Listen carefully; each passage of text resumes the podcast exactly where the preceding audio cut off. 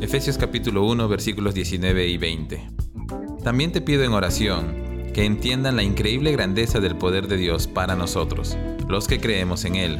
Es el mismo gran poder que levantó a Cristo de los muertos y lo sentó en el lugar de honor, a la derecha de Dios, en los lugares celestiales.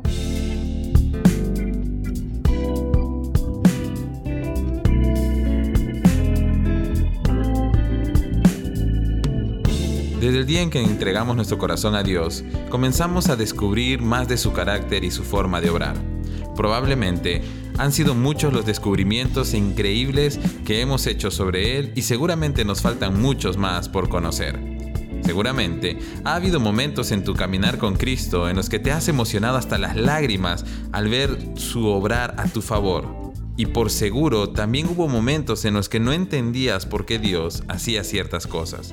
Pero la verdad es que tenemos el resto de nuestras vidas para seguir descubriendo más de Él. Sin embargo, algo con lo que debemos tener cuidado es que conforme pasan los años, no sea más el conocimiento teórico que adquiramos de Dios que el conocimiento práctico en nuestra relación con Él. Porque definitivamente, entre más tiempo pasemos en la iglesia, más aprenderemos de las verdades acerca de Dios, pero honestamente, hay algunas de esas verdades que son tan profundas que nos tomará tiempo convencer a nuestra mente y corazón de creer plenamente en ellas. Y en este punto necesitamos la ayuda del Espíritu Santo. El apóstol Pablo oraba por la iglesia en Éfeso para que ellos pudieran comprender la increíble grandeza del poder de Dios. No es que los efesios no creyeran en la grandeza de Dios, yo creo que lo creían, lo confesaban, lo cantaban y lo enseñaban a otros.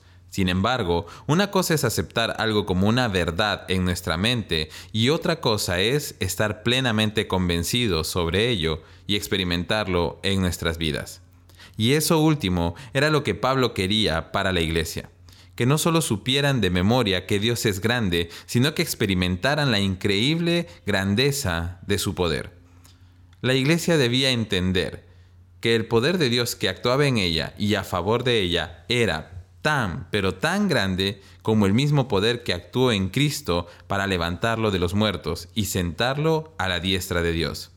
Y me gusta que el apóstol usara este ejemplo de la resurrección, porque la gente evidentemente entendería que el poder para resucitar un muerto no puede ser cualquier poder, sino que debe ser el poder más grande que exista porque la humanidad ha logrado conquistar muchas cosas y ha logrado inventar muchas cosas, pero cuando llega la muerte no hay nada que el hombre pueda hacer contra ella. Sin embargo, el poder de Dios sí pudo. Dios venció la muerte al resucitar a Jesucristo y ese mismo poderoso Dios habita en medio de su iglesia y obra a favor de ella. ¿Entiendes ahora lo que Pablo trataba de enseñar a los efesios?